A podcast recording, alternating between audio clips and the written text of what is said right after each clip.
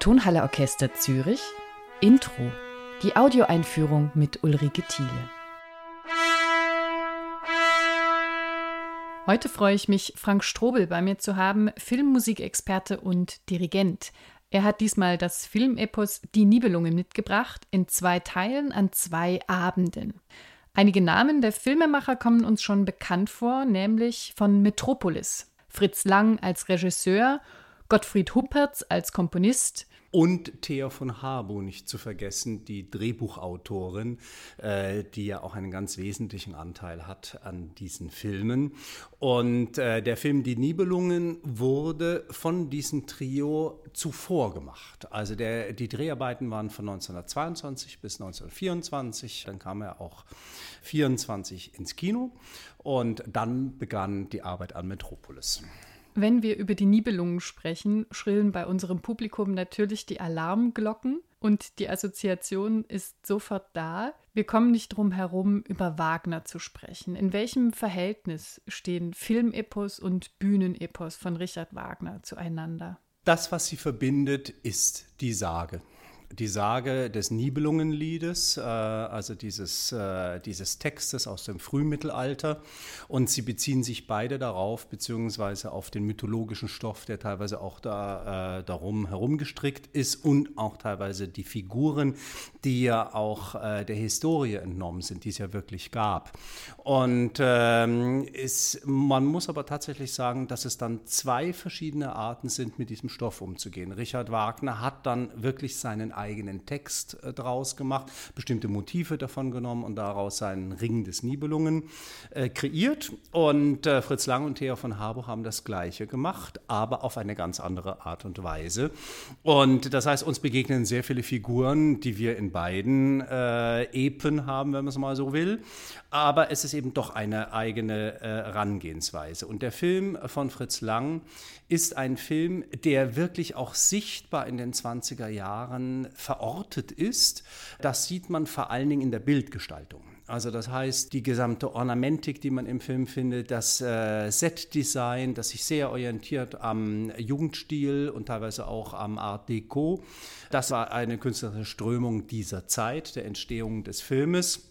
Aber natürlich ist es eine sehr archaische Geschichte äh, und auch eine sehr brutale teilweise. Also es ist ja alles, eigentlich alle menschlichen Regungen sind in diesem Stoff, wie bei Wagner auch. Und die Musik von Gottfried Huppertz ist eine Musik, die, äh, wie auch schon beim Metropolis, eigentlich aus dem späten 19. Jahrhundert kommt, aber von Huppertz übergeführt wurde, freier gemacht wurde, um es mal so zu sagen, auch in der harmonischen äh, Behandlung. Das heißt, er löst die Tonalitäten auf, er moduliert wild durch die Tonarten, das ist auch bei Nibelungen der Fall, sodass es eigentlich eine Klangsprache ist, die man vielleicht auch vergleichen könnte mit Franz Schreker, Alexander von Zimmel, Linsky, vielleicht auch ein bisschen Richard Strauss. Da findet man mehr eigentlich als bei Richard Wagner.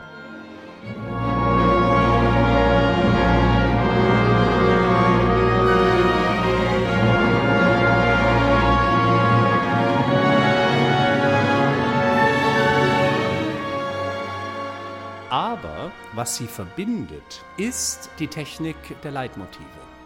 Denn die Leitmotive sind äh, natürlich bei Richard Wagner eminent wichtig und auch wie er sie durchführt und verarbeitet. Und das ist bei Gottfried Huppertz ähnlich. Also auch er hat sehr viele Motive entwickelt und das ist auch seine große Gabe, muss ich sagen, weil er einen ungeheuren Melodienerfindungsreichtum hat. Das sind unglaublich schöne und prägnante Melodien. Und äh, diese ordnet er den Figuren zu, also ob das eher ein Siegfried-Motiv ist, ein Kriemhild-Motiv. Herr Kriemhild ist ist natürlich sehr lieblich. Ein sehr strenges, dem Hagen zugeordnet, äh, wo auch schon ein bisschen die Gewalt sichtbar wird im Motiv. Sehr getragen, aber zugleich auch martialisch.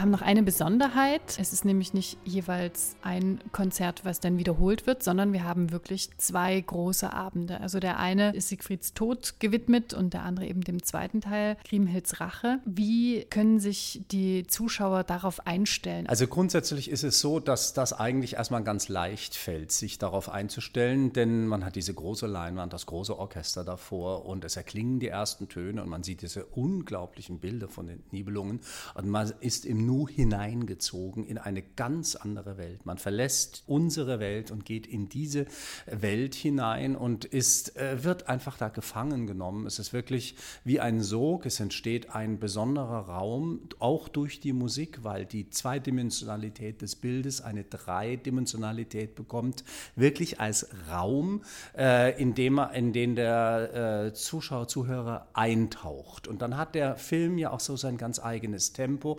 Also die Figuren gehen nicht, sie schreiten. Und äh, dadurch entsteht auch so ein ganz eigenes Zeitgefühl. Und es ist wirklich so, dass es eine große Geschichte ist. Das heißt also, man sollte dann schon auch wirklich beide Abende sehen.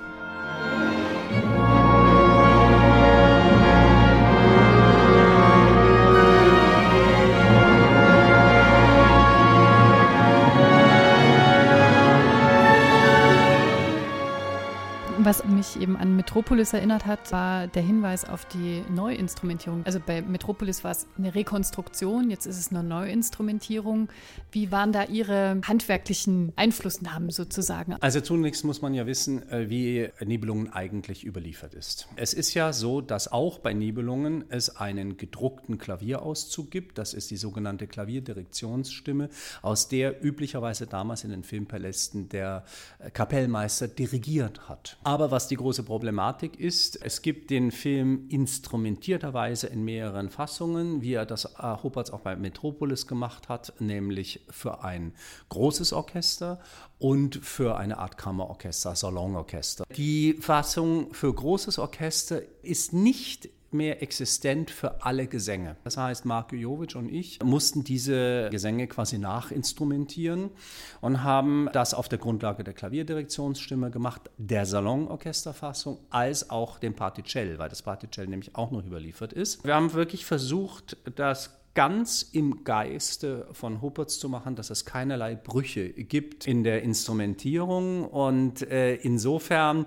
ist eigentlich die Quellenlage gar nicht so schlecht gewesen. Also man muss das eben wieder auffächern fürs äh, große Orchester. Was interessant ist bei der Musik äh, grundsätzlich ist, äh, dass die Musik nicht nach Beendigung der Dreharbeiten bzw. nach dem Schnitt entstanden ist, sondern währenddessen. Das ist nämlich wirklich die Besonderheit, dass Theo von Habo, Fritz Lang und Gottfried Huppertz schon bei der Drehbuchentwicklung zusammengearbeitet haben. Und Theo von Habo auch in ihrem Drehbuch äh, viele Hinweise und auch wirklich äh, Definitionen äh, geliefert hat zur Musik, zur Rolle der Musik in dieser jeweiligen Sequenz oder Szene, dass sie das wohl in endlosen Diskussionen auf zu Papier gebracht haben. Also das heißt, dass Musik und Bild von Anfang an zusammen gedacht wurde. Die Musik wurde auch immer wieder den Schauspielern während der Dreharbeiten gespielt durch einen Korrepetitor am Set. Das ergibt dann im Endeffekt, dass man, wenn man das Bild sieht, sieht und auch wie die Schauspieler agieren, dass man sehen kann, dass die Musik da schon angelegt ist. Und das ist, finde ich, ganz faszinierend, weil sich auf diese Weise das Bild und die Musik sehr ineinander verzahnen und wirklich das, äh, der Eindruck eines Gesamtkunstwerkes entsteht. Damit sind wir dann doch wieder bei Wagner irgendwie angekommen. Ich bin ziemlich sicher, dass Richard Wagner, hätte er einige Jahrzehnte später äh, gelebt, Filme gemacht hätte. Seine ganze Philosophie seiner Opernkunst ist etwas, wo er eigentlich schon die Kunstform des Filmes vorausnimmt. Auch im Zusammenspiel aller Gewerke, möchte ich mal so sagen. Und ich glaube, dass Richard Wagner auch in der Filmkunst eine große Rolle spielt. Man kann bis in unsere Zeit gehen. Ich glaube, auch ein Star Wars oder auch ein Herr der Ringe ist ohne Richard Richard Wagner nicht denkbar. Also wenn das kein schönes Schlusswort ist, dann weiß ich auch nicht. Dem habe ich nichts hinzuzufügen. Vielen Dank, Frank Strobel. Weitere Informationen und Fakten zum Film und zur Handlung finden Sie auf unserer Website unter tonhalle-orchester.ch.